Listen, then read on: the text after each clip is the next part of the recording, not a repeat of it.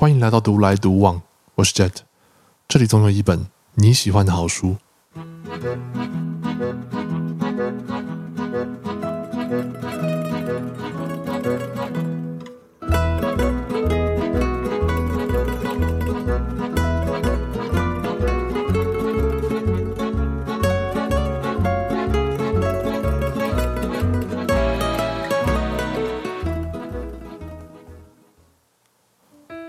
回到华顿商学院最受欢迎的谈判课第二集。在上一集过程中，我们聊到了谈判这个东西到底是什么，它到底为什么可以帮到我们的生活。同时，我们也聊到说，诶，在一些实际的谈判场合里面。我们要透过怎么样的一些基础思维去提高我们谈判的成功率？其中包含的是，我要时时刻刻确立自己的目标，我要知道如何与我的谈判对象建立关系，我要如何一步一步的往前推进。当然，我们也举了一些例子，其中包含的是我要打电话要求退货这样子一个例子。所以，如果还没有听过我们上一集内容的听众呢，我们非常建议从上一集开始听哦。如果听过上一集的听众，你很有可能会觉得说，即便我听了各式各样的技巧，但我真的开始进行谈判的时候，我就是没有办法把这些技巧用出来啊。比如说，当对方一拒绝我要退换货的需求的时候，我可能马上就哎就丢起来，不敢往下推进了。也有可能是哎，我今天讲到一半，我就突然忘记我的目标，或者是我心中的怒火就越来越强烈，导致最后谈判的目标都没有达成。其实就是非常正常的。当初我在看完这本书前半部的时候，我也觉得说，哦，好，我知道了，有这么多的技巧，但是真的用起来，我就是一个都用不到。那这边我想要请各位听众稍微想一下，你认为在谈判的过程中，什么东西才是最重要的？是那些谈判技巧吗？还是你的个人魅力、你的外形呢？还是说是你的沉稳的嗓音呢？其实这些东西呢，都是或许能够略微提高我们胜率的一个方法。但其实，在谈判的过程中，只有一件事情是我们最需要在意的，那就是人。人是我们在谈判过程中会持续不断出现的一个东西，不管是我，不管是你，其实就是人跟人之间的沟通。因此，一个成功的谈判，说到底，它就是一个让双方都感到舒服、感到舒适的一个谈判的结果。其实很多时候，我们在对话或者是沟通的过程中，我们想的太多的是，诶，到底我要解决什么问题？我想的太多的事情是，我要用怎么样的技巧，一步一步的去攻略这样子的一个谈判过程。但说真的，建立关系跟获得谈判过程中的好感，比任何的技巧跟任何的程序都更加更加的有效。不知道大家有没有看过一部剧，在 Netflix 上面叫做中文好像叫《金融之战》吧，然后英文叫 Billions。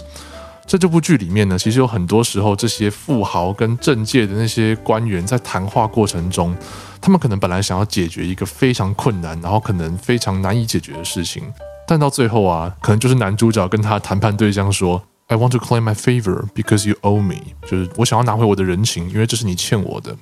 很多时候，一个非常复杂的事情，很有可能就是因为这么一句话，最后就迎刃而解。而人跟人的互动，很多时候就是这些无形的、看起来虚无缥缈的，不管是人情也好，不管是好感也好，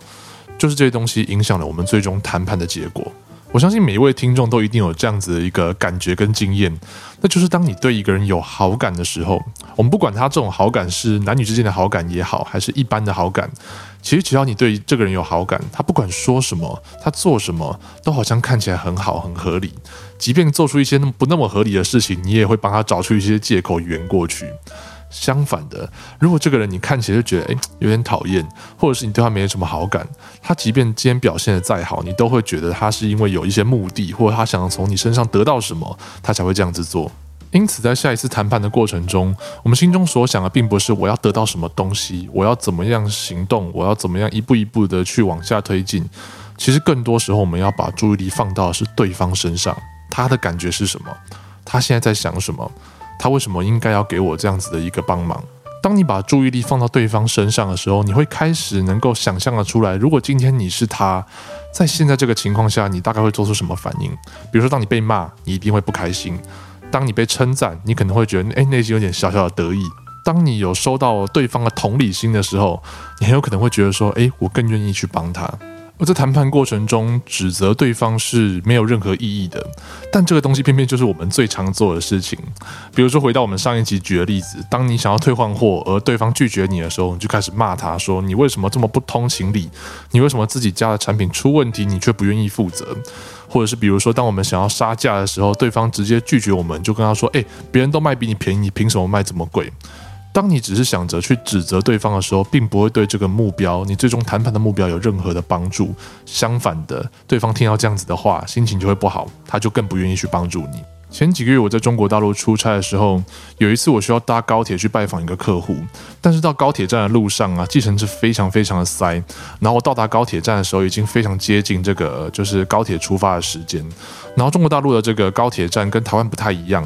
那边的检票口都一定会有一个检票员在管理闸门，然后这闸门只要在高铁发车前五分钟左右就会关起来，不让任何人进入，所以你一定要提早个十分钟或十五分钟到达高铁站，然后进站这样子。那个时候我搭计程车到的时候，只剩下大概三四分钟左右，闸门已经关起来了，然后也不让任何人进入。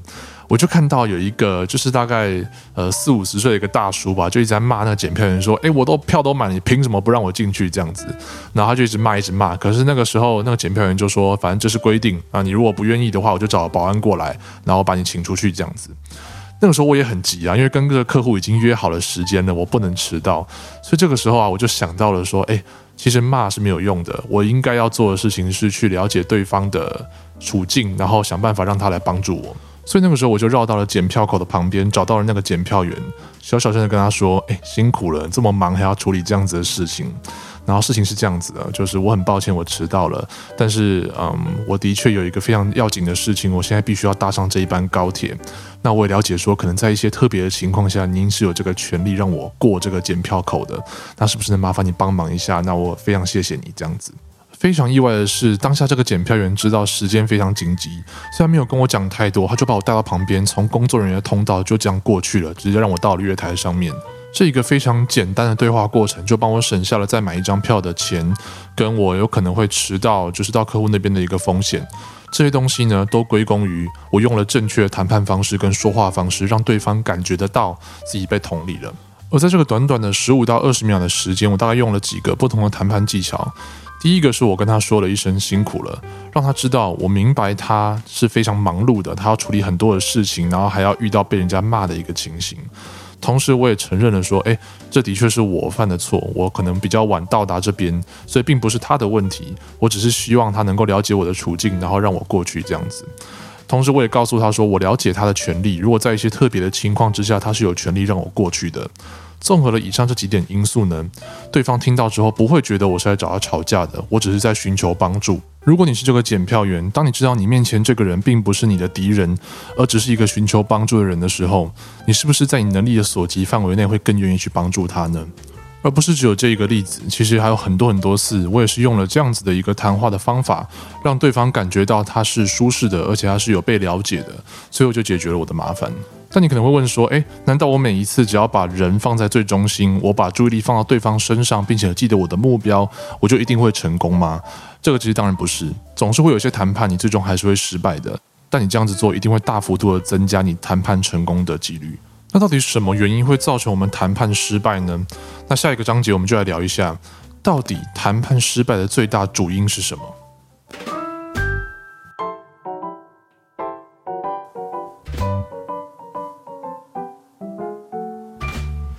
大家最近在这个因为疫情的隔离期间，或者说是 work from home 的时间里面，有没有跟朋友玩过一个游戏，叫做你画我猜？啊，现在有很多 app 在里面有这个游戏的。那基本上游戏规则就是会有一个题目出来啊，这题目比如说是叫做钢铁人好了，那接下来就会有一个人，第一个人画了这钢铁人的样子，画出来之后，下一个人要猜这幅图的的意思是什么，猜出这个图的意思之后呢，他会把这个意思再 pass 给下一个人，然后再画下一张图。那总共你可能有七八个朋友啊，这样子画了猜，画了猜，然后最后你拿到这张图，你必须要猜出它最后的意思。很有趣的一个现象就是，这张图不管再简单。今天你只是讲一个皮卡丘好了，或者说是钢铁人，或者说是任何一个很简单的东西，都很有可能在这个画了猜、画了猜的过程中，传了七八个人之后，变成一个完全不一样的东西，然后都没有人能够猜得出来。啊，这游戏其实蛮好玩的，我们很推荐大家去玩一下。我想讲的事情是。即便是一个再简单不过的事情或者是概念，都很有可能在人跟人的沟通过程中，因为讯息传达的不够直接、不够透明，到最后就造成一个谈判的破裂。举个例子来说，其实今天如果有一对情侣吵架了，很有可能女朋友就会说：“哎，我没事。”然后男生这就认为说：“哦，好，你没事，可能就真的没事。”但其实这个没事真的是没事吗？很有可能它背后代表的是我对你有多少的不满，然后我希望你能够怎么样，我希望你能够来哄我之类的，就各式各样的讯息都藏在这句“我没事”之后。而任何谈判也是一样，并不是所有的讯息都有可能在你的沟通过程中全部是公开透明的。你需要去了解对方在想什么，你需要去知道你们之间的认知差异在哪里。如果这件事没做好，它就变成一个不良的沟通，而不良的沟通导致的结果就是更高的费用、更多的挫折、更低的效率，以及你更少得到的服务。那要如何去减少知觉差异呢？其实非常简单，大概就四个步骤。第一个是我怎么看这件事情的；第二个是那对方怎么看这件事；再来就是说这两者之间有什么的不同。最后的要问自己的东西就是那为什么会有这样子的不同产生？听起来再简单不过，但绝大部分的时候，我们都只会想到第一步，就是我怎么看这件事情的。我并不在意对方怎么看，我也不在意我们两个之间有什么的不同。那这样子的话，谈判就很有可能会破裂。举刚才那个高铁的状态当做一个例子好了，我怎么看这件事情的？我想要用一个友善的方法跟他沟通之后，让他帮助我去搭上高铁。对方怎么看这件事情？他看到我走过来，他可能会觉得说：“哎，又是一个 OK，自己不好好管理时间，又想要硬通关。”这两者有什么不同呢？最主要就是我们对于双方态度的认知不一样。而为什么会有这些不同？最主要就是因为可能其他的客人都是对他凶，然后对他抱怨，而我就是要在接下来的谈判过程中想办法消除这个认知的差别，让他知道我只是来寻求帮助的。消除了认知差距的谈判就会有更好的效率，也更容易去达成你的目标。而在谈判的过程中啊，其实很多时候对方即便他拒绝了你，他也会提供你一些额外的讯号，让你知道说，诶，我要怎么样我才会愿意帮你。举例来说，很多时候你去比如说杀价的时候，对方就跟你说，诶，这是不二价，这个价格是不能改的。大部分的时候我们听到这句话，很有可能就说，哦，好吧，那我就我就买了。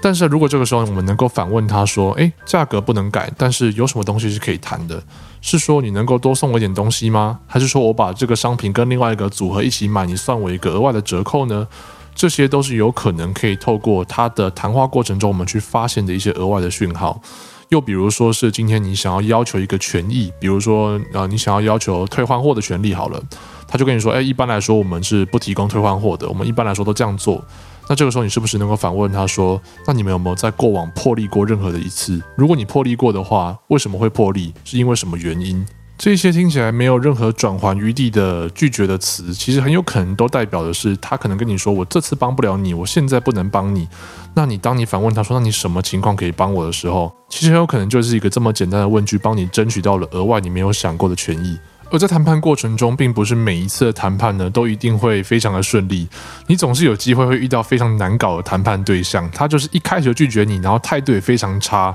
这个时候你生气也不是，然后你退让也不是，到底这样子你要怎么样去处理呢？这本书就有提到一个故事哦，就是这个这位讲师的学生呢，他有个学生在某一天的晚上十点五十五分去麦当劳买了一包薯条。我想薯条这东西要弄得不好吃，应该也很难啦。只要你是现炸的，外脆内软，它就是一包很好吃的薯条。但这个学生当初拿到的时候啊，因为已经接近打烊了，所以是一包已经炸好很久的湿湿软软的薯条，就卖给了他。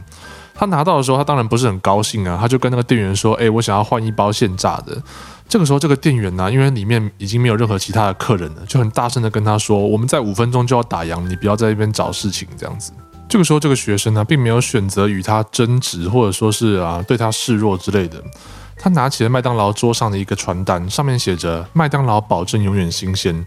然后他就问这个店员说：“这样子一包湿湿软软的薯条算不算新鲜？”同时他也问说：“在五分钟打烊，那是已经打烊了，还是还没有打烊？”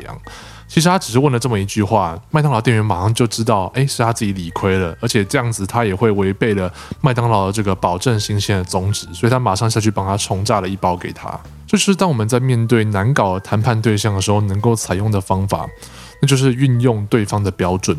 其实任何的人，不管是个人或是法人，都会有一套自己运作的标准，或者说是心中的一把尺。如果我们能够在谈判过程中找出这个标准，并且利用这个标准来跟他进行谈判的话，很有可能就可以突破这种他反抗的一个态度，然后让他能够心甘情愿的帮助你。这其实是运用了人在心理学里面一种讨厌自我否定的机制。也就是说，今天如果我认为我是一个善良的人，我自然就不愿意与人为恶。如果我今天认为我的企业卖出去的东西都是新鲜的话，诶，当我被提醒有这个标准的时候，我自然就不愿意把不新鲜的东西卖出去。那当然要找到这个标准，就必须要确保你在谈判的过程中是保持冷静，而且能够持续的去观察环境的。以前在德国念书的时候啊，我曾经记得有一次我想要租车开车出去旅行，然后大概租五天左右的车吧，在网络上我也都已经订好了。我还记得那个时候订的车是那个 Volkswagen 的那个 Golf。当我到达那个租车行的时候，他就跟我说：“哎，不好意思，我们的那个 Golf 全部都已经就是租出去了，没有安排好，所以这边我们只剩下 B N W 可以给你。”但是啊，B N W 毕竟是比 Golf 高一阶的车子，所以我们必须要额外多收你一天二十欧的费用。那我租了五天，其实就是额外一百欧的费用，那相当于大概台币四千块左右。那我当时就还蛮不能接受的，因为毕竟我钱都已经付了，而且我只想要租 Golf，但他因为他们自己啊排序的问题，造成说 Golf 已经租完了，只剩下 B N W，然后需要我加钱这样子。那当下我跟他 argue 的时候，他就说：“哎，没办法，反正我们就是这样。那你要么租，你要么不租。那不租的话，当然可以把原本 golf 的钱退给你。这样，那当然不可能。我就说突然不租了嘛，因为旅行都已经安排好了。所以当下我刚好瞄到，呃，那家租车行的墙壁上面有写了一行字，用德文写，就是类似像 customer first 这样客户至上的一个意思。然后那个时候我就跟他说：“哎。”你们这家租车行的政策是客户至上，但因为你们这边安排车子出了问题，然后要求我付额外的费用，那这样子算是一个客户至上的表现吗？诶，那个时候他们居然听到这样子的话，其实跟我前面的 argue 内容也没有差非常的多，可是他突然就觉得，诶，这样好像真的就是他们并没有把客户摆在第一个优先的感觉。那到最后呢，我不仅拿到了就是免费升级到 B N W 这样子的一个福利，而且他帮我就是 cover 掉所有的汽车保险的部分。由此可见，一个有效运用对方标准的方式，可以让整个谈判的流程相对来说更有效，而且更加的直接。那以上其实我们讲到了一些关于谈判的核心重点，还有包括你谈判失败的一些原因，包括还有呃你要怎么样去面对难搞的谈判对象。在最后呢，其实有一个概念想要跟大家讲的是，在于谈判这个东西本身，它就像是一种利益方面的交换。那这个交换的东西可以是任何东西，一句称赞也是一种交换，然后一次的人情，这也是一种交换。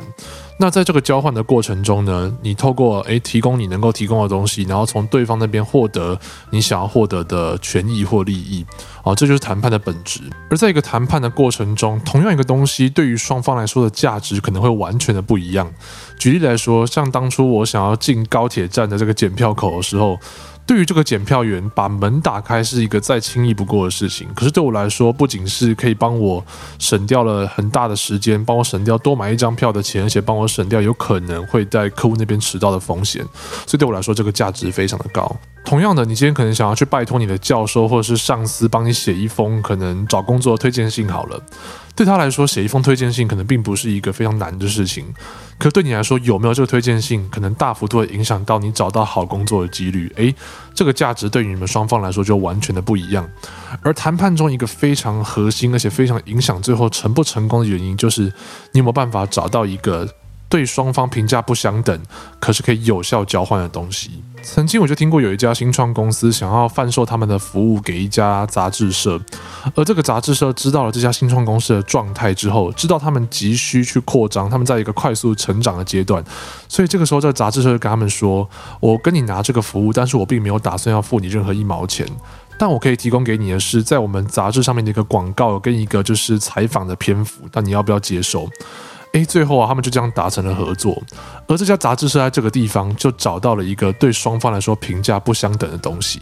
在杂志上面的一个篇幅，可能对他们来说成本也不是多高，就只是需要写一写，然后做个采访就好。可是对这家新创公司来说，这是一个非常难得的曝光机会，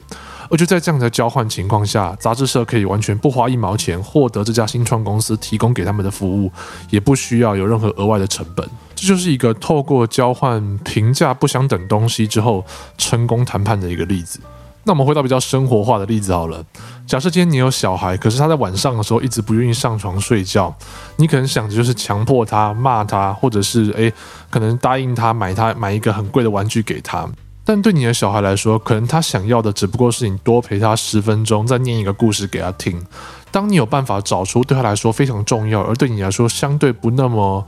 困难的事情的时候，你这个交换就很容易可以达成。所以下一次你跟他说：“诶，我再多陪你一下。”然后或者说：“诶，周末带你出去玩。”那你现在早点睡，说不定这样子的谈判过程就可以让原本看起来非常难解决的问题就迎刃而解。又或者是男女朋友之间，或者是夫妻之间最常出现的那种家务事争吵，可能你们本来分配的是说一人丢一天垃圾，然后一人煮一天饭，但你发现你是一个非常不喜欢丢垃圾的人，你比较愿意煮饭，那你是不是可以跟你的另一半说，诶，我多煮几天饭，但今天垃圾让你来丢，这样不仅达成了你的目标，也相对于让对方也觉得比较轻松。好，那我们到这边基本上已经把这本书所有的谈判技巧都大概已经讲完了。作者在这本书里面有提到，就在他上这堂课的过程中，他一下课之后都会要求学生交作业。这个交作业的方法非常特别，就是他要求学生在下课之后一定要把课程上学到的谈判技巧实际用在生活之中。你可以拿去用来杀价，你可以拿去用来跟你的父母谈未来的规划，你可能也可以用来拿去争取少倒一次垃圾。各种各样的应用场景都可以，但他要求他的学生都在应用之后，把他们带回来的心得跟整个谈判的过程带回到课堂上去跟其他同学介绍。那其实这边呢，作者就讲到，这样子要求学生的原因，是因为谈判本身就并不是一个我们与生俱来的天赋，它是需要不停的练习跟锻炼，你才能够把刚才听到的那些技巧实际用在生活上，然后帮我们自己争取更多。而谈判这个东西，往往其实并不只是为了我们自己争取更多而已。一个有效的谈判，其实往往都会帮谈判的对象也获得更多的权益或者是利益。因此，我也希望每位听众在听完这一集的 Podcast 之后，能够真的把它带到你的生活中，哪怕只是用上一两次，只要成功了，你就会发现谈判这个东西，只要能够真的用对技巧，是一个非常非常神奇而且迷人的事情。好了，以上是这一集独来独往的内容。如果你喜欢这个 podcast 频道的话，欢迎帮我留一个五星好评，并且帮我分享给你身边所有的亲朋好友，让他们一起来听。我会持续精选我认为对大家有所帮助的书籍，在你需要的时候说给你听。我们下次见。